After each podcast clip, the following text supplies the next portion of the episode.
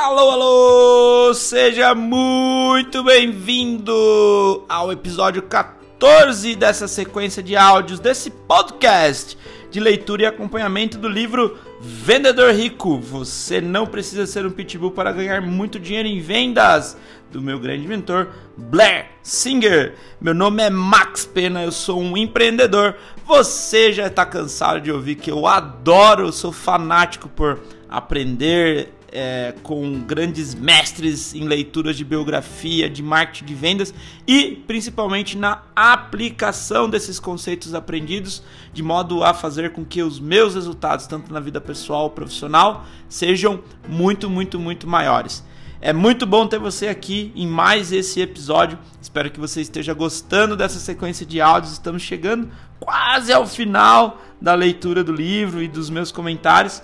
Então, fica aqui o meu agradecimento para você que chegou até esse podcast e também os meus parabéns para você estar tá firme e forte nessa jornada de desenvolvimento e autoconhecimento para você mesmo. E espero que você colha, se já não estiver colhendo os resultados é, desse empenho e principalmente dessa aplicação na sua vida, tanto pessoal quanto na sua vida profissional.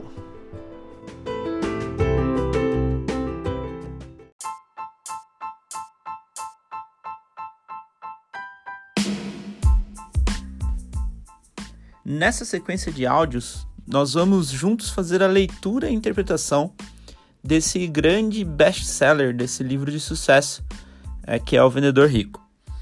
Durante a leitura, eu vou fazer algumas anotações pessoais e passar a minha interpretação sobre aquilo que nós estamos lendo.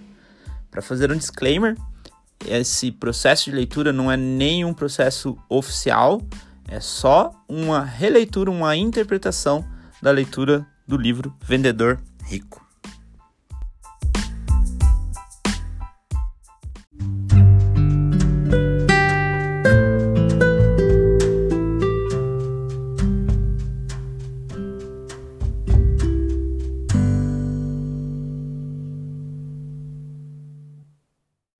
O que os faz retornar?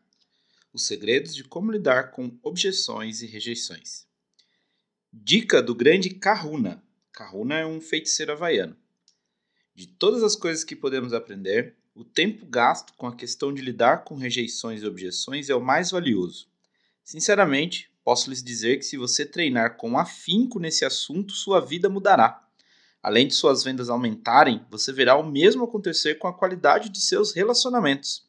A maioria das pessoas não tem a menor ideia de quantas preocupações e os medos subconscientes afetam conversas, ações e relacionamentos, tanto em casa quanto no trabalho. O que acontece com os cães que, quando decidem que querem brincar de pegar, não nos dão sossego enquanto não atiramos a bola? Por mais que seja o tempo desde a última vez que brincamos com eles, sempre tem a esperança de que o faremos agora. Eles sentam-se pacientemente enquanto lemos o jornal ou falamos ao telefone, o tempo todo analisando minuciosamente cada um de nossos movimentos, em busca do menor sinal de fraqueza ou distração para que possamos atacar. Para que possam atacar. Podemos lhe dizer, agora não, ou saia daqui, mas eles continuam sentados no mesmo lugar, esperando. Por mais tempo que passamos rejeitando seus esforços, até a saliva secar na bola, os cães nunca desistem. Alguns até mesmo tentam bloquear nosso caminho ao tentarmos sair para fazermos alguma outra coisa. Por quê? O que os faz retornar mesmo diante de tanta rejeição e obstáculo? Eles não percebem que estão sendo rejeitados e não entendem quando lhes dizemos para ir embora. Objeções e rejeições são os maiores obstáculos para a maioria dos cães de venda. Todas as estratégias de vendas do mundo são inúteis se formos um cão de venda que corre para se esconder na primeira ou segunda vez que nos dizem para cairmos fora. Pense a respeito. Precisamos nos sentar junto aos cães e orientá-los quanto à autoestima pessoal? Temos que lhes dar estratégias complicadas de negociação para que consigam que alguém lhes jogue a bola? Acho que não. É importante aprender e praticar as habilidades de gerenciamento que analisei anteriormente neste livro.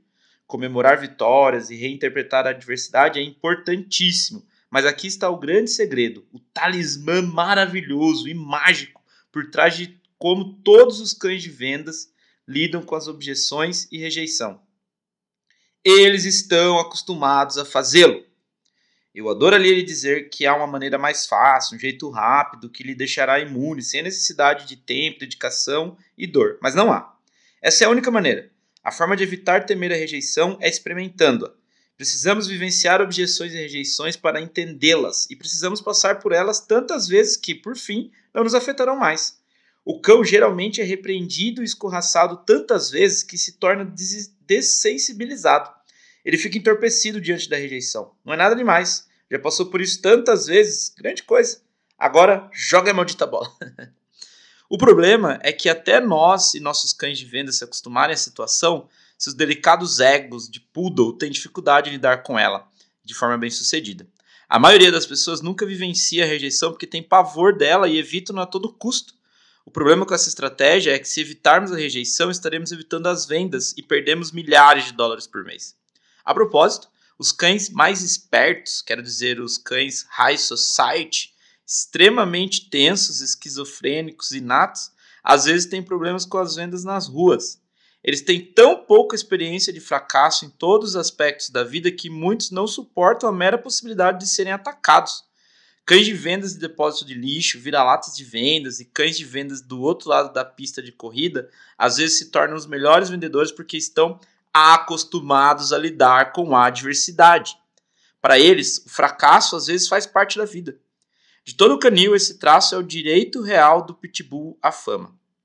Pelo jeito, eles prosperam com e anseiam por objeções para que possam rosnar alguma resposta engenhosa e penetrante. O que, a propósito, não é necessariamente a melhor maneira de se lidar com objeções. É uma habilidade que, uma vez dominada, mudará nossa vida para sempre em termos de coragem para correr riscos e desenvolver ótimos relacionamentos a longo prazo. Nossa habilidade de suportar confronto e discordância derrubará as paredes do medo, permitindo-nos chegar a lugares que outros nem sonham existir. Por favor, entenda que esta qualidade, além de torná-lo rico em vendas, dá-lhe a coragem de viver a vida do seu jeito. Quantas vezes você disse sim quando queria dizer não? Quantas pessoas mudam ou deturpam sua personalidade para se adaptar à imagem criada por terceiros? Quantas vezes mentimos a nós mesmos porque é mais fácil do que mentir aos outros? Somos criados com a noção de que precisamos ser tudo para todos. Precisamos ser aceitos e amados e ajudar a todos o tempo todo. E nós?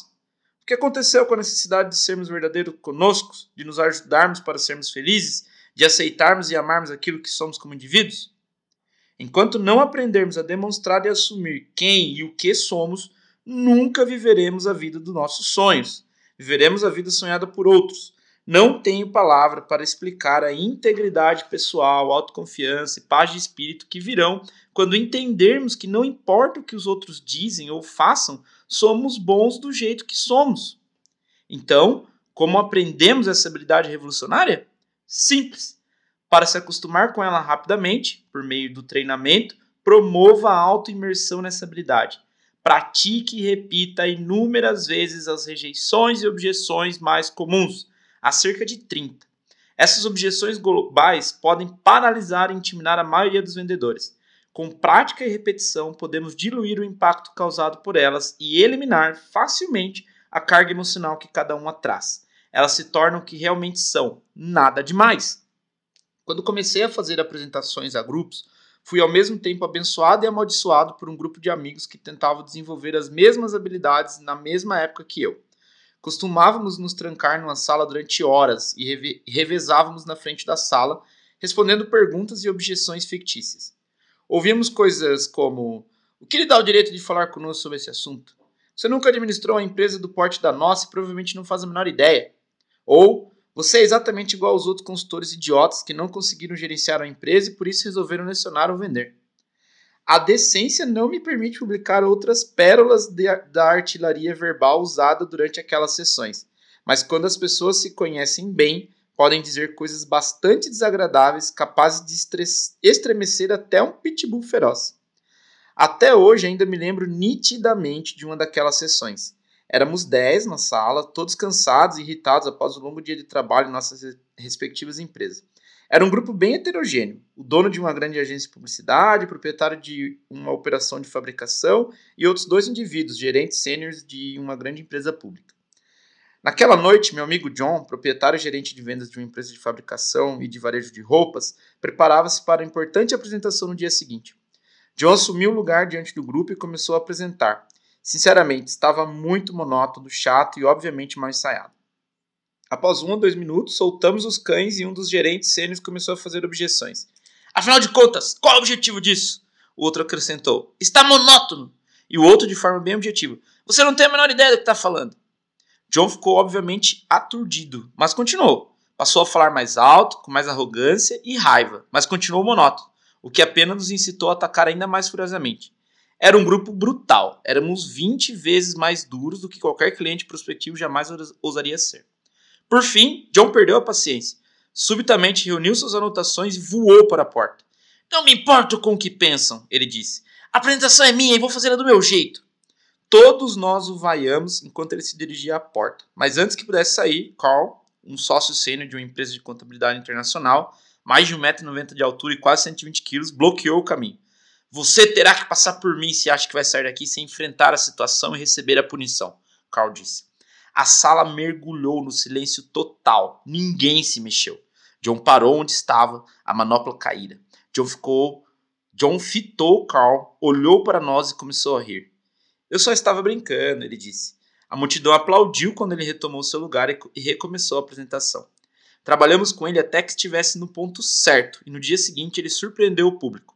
Acredite ou não, John agora é um autor na lista dos mais vendidos e um palestrante eletrizante no mundo todo.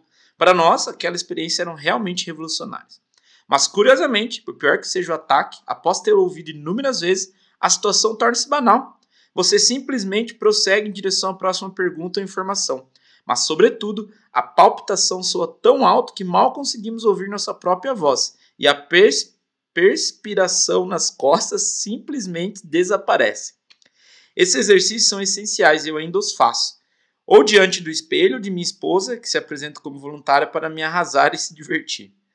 Constatei que aqueles que treinam incansavelmente aumentam bastante as vendas pessoais, porque quando chegam diante do cliente contestador real, não é lá grande coisa. Os cães têm cérebros bem simples. Vivem no mundo de instintos, lealdade e recompensa.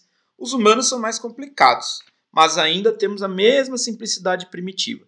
Na verdade, estudos recentes mostraram que quando percebemos uma ameaça, nosso cérebro, na verdade, reduz fisicamente as regiões de raciocínio lógico mais elevadas para as regiões emocionais, de memória e até de sobrevivência. Isso praticamente impossibilita o acesso à lógica e à razão, porque o processo de raciocínio é neurologicamente sequestrado pelas partes emocionais e de sobrevivência do cérebro. A maioria das filosofias de treinamento de vendas enfatiza a necessidade dos vendedores não se tornarem defensivos. O bom senso nos diz que quando o indivíduo fica defensivo, tudo o que ele faz é desestimular o cliente prospectivo. Excelente orientação. Contudo, a defesa é um estado de espírito natural quando estamos sitiados por rejeições ou objeções. Como superá-la? A resposta é o recondicionamento sistemático da mente. Basicamente, precisamos reprogramar nossas reações. É óbvio que entendemos o ensinamento comum de que a objeção é apenas um caminho para mais análises, esclarecimentos ou entendimento, mas sem recondicionar nossas reações, jamais seremos capazes de evitar que a emoção suplante a lógica e a razão. Observação: os cães, por outro lado, ao perceberem a ameaça, ou farejam por pura curiosidade mórbida, ou cerram os dentes para se defenderem. O bom cão de vendas provavelmente prefere a reação envolvendo curiosidade. É aqui que os pitbulls precisarão de uma mordaça de vez em quando para lutar com seus instintos naturais. Quantas vezes você se lembra de alguém, alguém ter tido alguma coisa na sua cara, alguém ter dito alguma coisa na sua cara, ou mandado que caísse fora, ou simplesmente esmagado sua empolgação? Você se lembra de ter ficado ali parado, furioso, transpirando ou chocado, desejando ter resposta imediata, inteligente ou até mesmo incisiva? Porém, ficou ali parado e engoliu, resmungando algum comentário impotente e foi se amuar em outro canto, com o pelo eriçado no pescoço ou o rabo entre as pernas. Depois, horas mais tarde, você finalmente achou a resposta perfeita. Se ao menos existisse uma tecla para rebobinar o filme no que diz respeito às vendas e você tivesse uma segunda chance. Onde estava essa excelente resposta à objeção do cliente prospectivo quando você precisou dela? A, a verdade é que ela estava ali o tempo todo, presa em um monte de reações emocionais. Lembre-se de que a objeção não é o problema. O problema é que ela eleva a nossa reação emocional e reduz a capacidade de pensarmos com clareza. A situação se complica ainda mais porque, ao mesmo tempo, ela é interpretada como fracasso pessoal, deixando uma ferida psíquica na alma. Mais uma vez, o caminho para superar essa explosão emocional é a repetição da reação à objeção no ambiente de treinamento. Assim que estivermos adequadamente dessensibilizados, quando as objeções reais estiverem sendo atiradas em nossa direção, podemos facilmente descartá-las e até sorrir por dentro, sabendo que já ouvi isso antes. Podemos então continuar farejando, perguntando, sondando e buscando com a curiosidade incansável inerente a todos os grandes cães de vendas. Um segredo a ser aprendido com nossos amigos caninos é que não importa quantas vezes nós os desprezamos, rejeitamos suas tentativas de afundar o focinho em nosso colo para um carinho, eles nunca desistem e nunca levam nossa atitude para o lado pessoal. A Metropolitan Life Insurance e uma equipe de psicólogos estudaram o diálogo mental de milhares de vendedores. Constataram que uma proporção desses vendedores tinha habilidade para interpretar a rejeição como descrevemos no capítulo 10 interpretavam a rejeição como incidente específico não relacionado, sem qualquer ligação com os outros aspectos de sua vida, causada por fatores externos como o momento, o estado de espírito do cliente prospectivo ou problemas enfrentados por ele. Outro grupo no estudo apresentou reação oposta à rejeição. Viram-na como um padrão negativo que refletia outras coisas negativas acontecendo na vida deles. Descreveram sentir que havia algo inerentemente errado com eles que na verdade estava criando esse resultado negativo. Comparando-se o desempenho de vendas dos dois grupos, os resultados foram surpreendentes. O primeiro grupo vendeu consistentemente mais de 34% do que o segundo. Há alguns cães que, porque apanharam e sofreram agressões, têm baixíssima autoestima. Assim que erguemos as mãos, eles recuam, prevendo a pancada. Porém, até mesmo esses cães voltam em busca de afagos. Não creio que a maioria dos cães jamais apanha os gatos que perseguem. Mas nunca vi um cão, ao final da perseguição, jogado ao chão, cobrindo os olhos com as patas e ganindo em desespero. Ao contrário, o que vemos é a língua para fora, o fluxo de saliva e eles prontos para retornarem à perseguição. Lembre-se, sobretudo, nunca leve as objeções e rejeições para o lado pessoal. Durante a reunião de vendas, jogue sempre a culpa em outra coisa.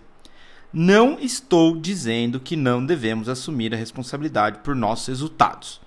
Isso não significa que você deva desperdiçar tempo acusando forças externas e imaginando teorias conspiradoras.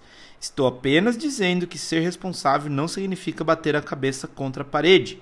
Significa não permitir que o evento negativo de vendas cause uma generalização negativa em todos os aspectos da sua vida.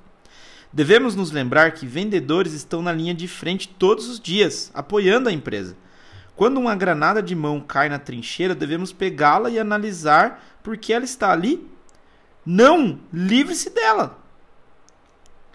Aprenda com esse evento para que não lancem outra sobre você, mas não fique sentado, fitando até ela explodir na sua cara. É preciso explorar a experiência e começar a desenvolver fórmulas e padrões vencedores que nos trarão mais sucesso no futuro. Descobriremos tendências como um bom período para se visitar executivos corporativos é segunda-feira à tarde. Ou é importante ter certeza de que todos os responsáveis pela tomada de decisões estejam presentes a todas as apresentações relevantes. Ou mesmo, demonstrações precisam ser curtas e simples ou os clientes prospectivos perderão o interesse.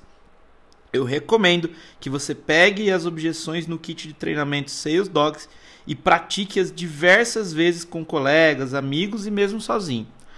No início não é importante respondê-las, apenas escute-as e diga obrigado, até que consiga fazê-lo sem o elemento emocional. Depois, comece a desenvolver respostas lógicas e racionais às perguntas e objeções. Você se surpreenderá com o número de respostas válidas existentes para as mesmas perguntas. No início, você pode usar as técnicas rápidas de atitude que analisamos anteriormente neste livro. Quando for para valer, você estará tão bem armado que, na verdade, mal pode esperar para ouvir sua objeção preferida. Você sempre conseguirá permanecer na caçada e nunca haverá necessidade de correr para se esconder. A melhor maneira de reagir ao receber a objeção é acompanhá-la com boas perguntas incisivas e honestas. Respostas rápidas ou perguntas com o objetivo de forçar o cliente prospectivo a concordar conosco apenas vão aliená-lo. Nunca deve haver disputa entre você e o cliente prospectivo. Esse é um processo no qual suavemente encaminhamos o cliente prospectivo ao ponto onde ele nos dará a chance de lhe sermos úteis. Ao aprendermos com sucesso a técnica de permanecermos calmos e pensarmos com clareza, podemos prosseguir um pouco mais com o nosso desenvolvimento, fazendo perguntas para obtermos mais informações e esclarecimentos.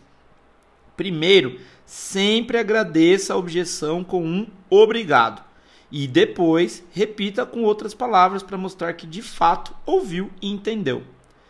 Mas, se entendi bem, creio que o senhor está dizendo que o momento dessa instalação é extremamente fundamental para todo o projeto. Isso demonstra que entendemos o cliente.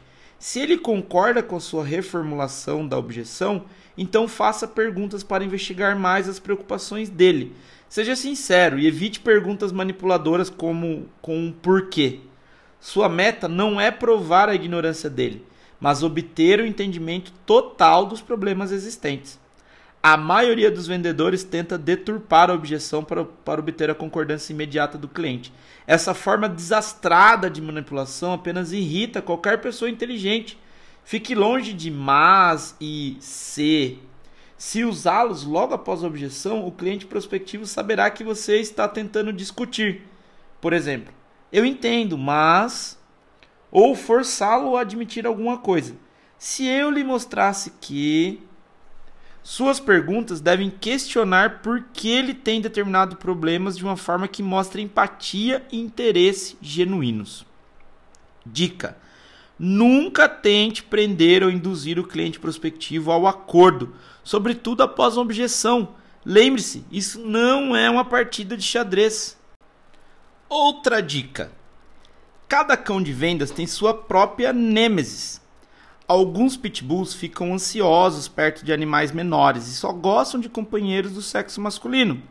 Há muitos poodles que têm pavor de cães de grande porte. Animais de grande porte e sons estranhos podem assustar Basset Hounds em parte, conseguimos fazer com que os cães superem o medo de outros animais, cães de vendas e os próprios caninos, ao garantir que se exponham às suas nêmesis em situações seguras, fora do contexto de venda. Para alguns cães de vendas, a intimidação vem na forma de indivíduo do sexo masculino, de cor branca, com aparência sofisticada, mais velhos, cabelos grisalhos nas têmporas, que parecem ter grande autoridade. Alguns se perturbam com clientes prospectivos agressivos do sexo feminino, Há alguns cães mais velhos que se zangam com filhotes arrogantes e convencidos. Experimente diversas situações até encontrar aquela que lhe causa mais intimidação. Repita as objeções várias vezes e imagine seu maior inimigo latindo-as para você. Eu costumava me deixar intimidar pelo estereótipo do executivo sênior de cabelo grisalhos, mais de 1,90m de altura, óculos de aros escuros e impaciente. Eu sempre me atrapalhava com esses clientes prospectivos. Enquanto não superei meu bloqueio psicológico com esses executivos, minha habilidade de vender para os níveis sênios das organizações era frustrante e meu êxito mínimo. Quando comecei a realizar seminários, par parecia que um número cada vez maior desses executivos surgiam para me desafiar. Eu sabia que precisava lidar com a situação e, por isso, em vez de evitar suas perguntas, comecei a praticá-las. Eu me excedi nas pesquisas de forma que sabia que seria impossível para eles me derrubarem. Quando as perguntas vinham, eu estava preparado. Sobretudo, meu cérebro assumiu a atitude do tipo Pitbull Clean Eastwood. Quando meu subconsciente silenciosamente dizia: Aí está você, vamos lá, alegre meu dia. Porque na minha cabeça havia um reservatório de conhecimentos e insights que eu estava preparado a usar se necessário porque eu tinha ensaiado tantas vezes que aqueles rostos com óculos de aros escuros e cabelo grisalhos tinham perdido grande parte de sua carga emocional. Eu conseguia raciocinar porque estava emocionalmente preparado. Uma última observação sobre lidar com objeções. Muitos anos atrás, eu passei por um divórcio doloroso. Houve muitas razões, mas a principal foi que nenhum de nós tinha estômago para lidar com conflitos. Sempre que um conflito surgia, nós o ignorávamos, varrendo para debaixo do tapete ou escondendo no armário. Tínhamos sempre o cuidado de garantir que tudo estava bem o tempo todo. O problema é que depois de um número considerável de conflitos reais foi ignorado ou adiado, eles voltaram rugindo com a força de uma avalanche e nada pôde detê-los. Ao evitarmos a rejeição, eu tive por fim que lidar com ela em proporções desumanas.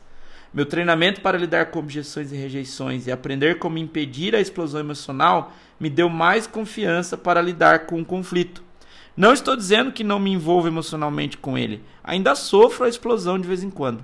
Mas agora consigo ser objetivo em relação a ele e recupero-me rapidamente, muito mais do que o dinheiro que ganhei deu-me o conjunto mais rico de relacionamento com algumas das pessoas mais poderosas e dinâmicas do mundo. Sobretudo, deu-me o relacionamento dos meus sonhos com a minha esposa, Eileen. Se não aprender mais nada com esse livro, aprenda isso!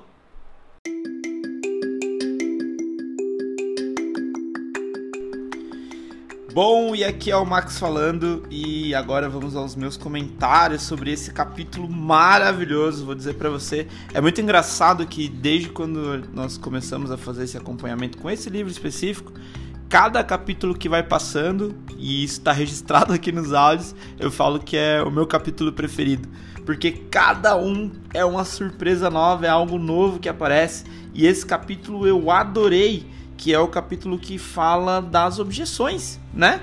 E a parte mais difícil de uma venda e quando eu estava fazendo a leitura desse capítulo aqui junto com vocês, eu, eu me peguei presente para isso. São é, na verdade, a parte mais difícil de uma venda é como você lidar com essas objeções. E os vendedores que mais têm sucesso são aqueles vendedores que eles sabem como lidar com as objeções. E enquanto eu estava lendo esse capítulo, eu estava fazendo é, na minha memória, puxando situações de vendas, né? De, de exemplos que eu mesmo tive na minha vida pessoal e que eu falei, poxa, aquela pessoa é um bom vendedor. Esse cara ele sabe vender, esse cara sabe vender.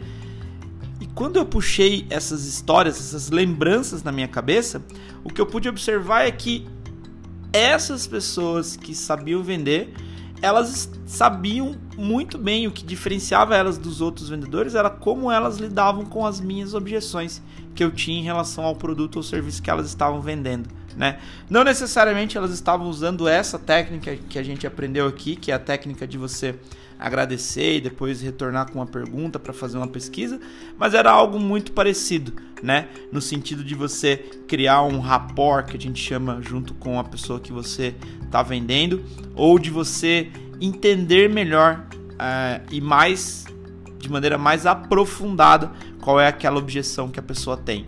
Uma coisa que eu aprendi com a leitura é, desse capítulo é que sempre ou quase sempre, para não usar um, um, uma expressão é, tão genérica, né?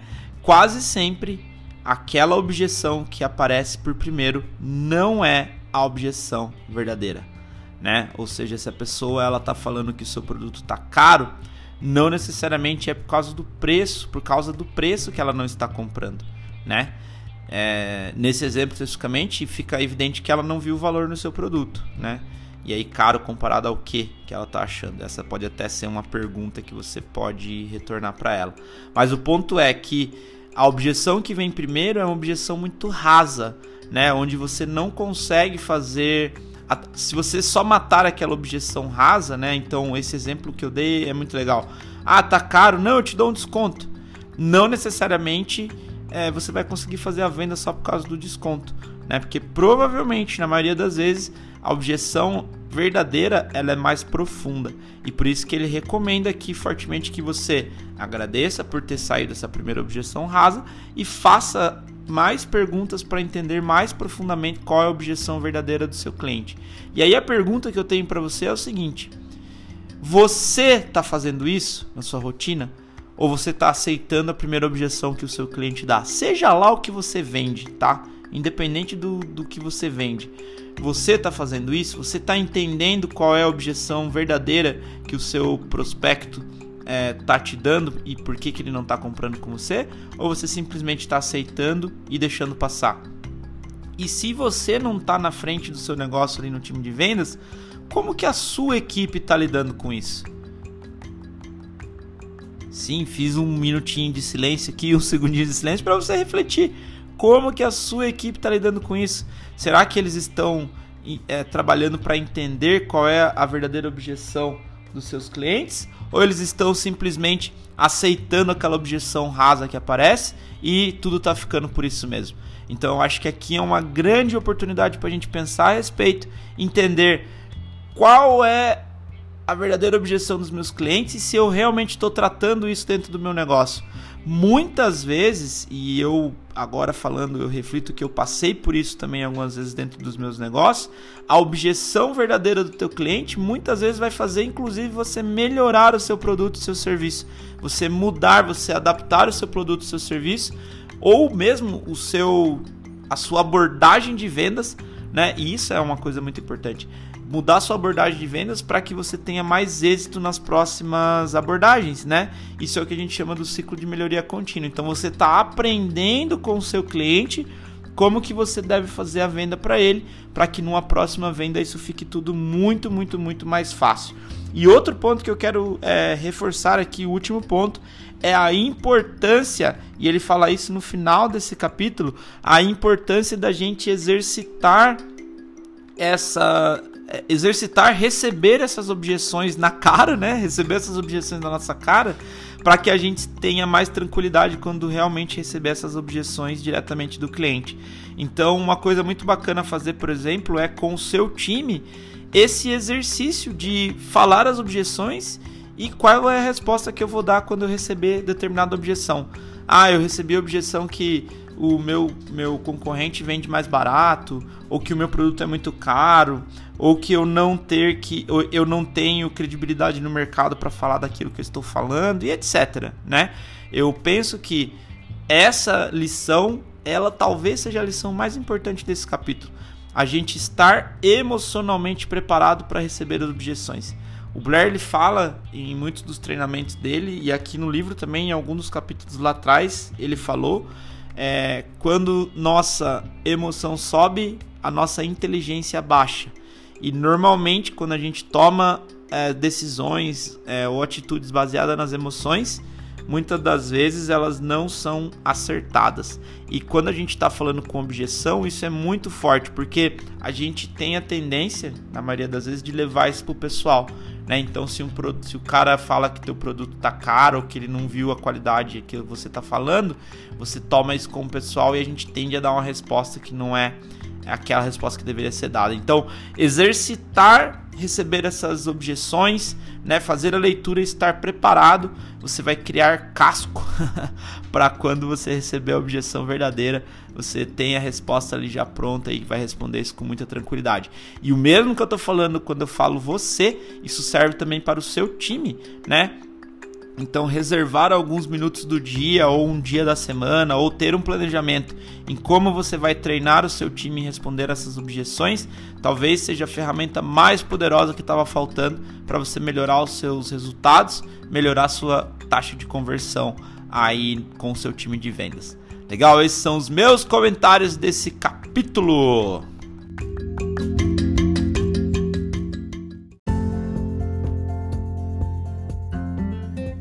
E assim nós finalizamos mais esse áudio da série Vendedor Rico. Você não precisa ser um pitbull para ganhar muito dinheiro em vendas.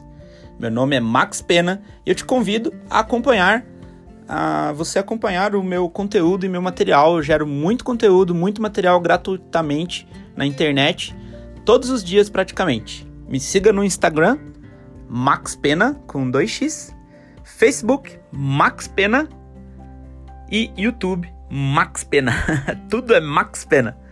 Espero você lá. Se tiver alguma dúvida, é só me mandar um direct lá no Instagram. Eu vou ter o maior prazer em conversar com você. Legal? Mantenha-se em constante movimento. De pequenos em pequenos movimentos, nós vamos fazer um grande movimento nesse mundo. E te vejo no próximo áudio. Até mais.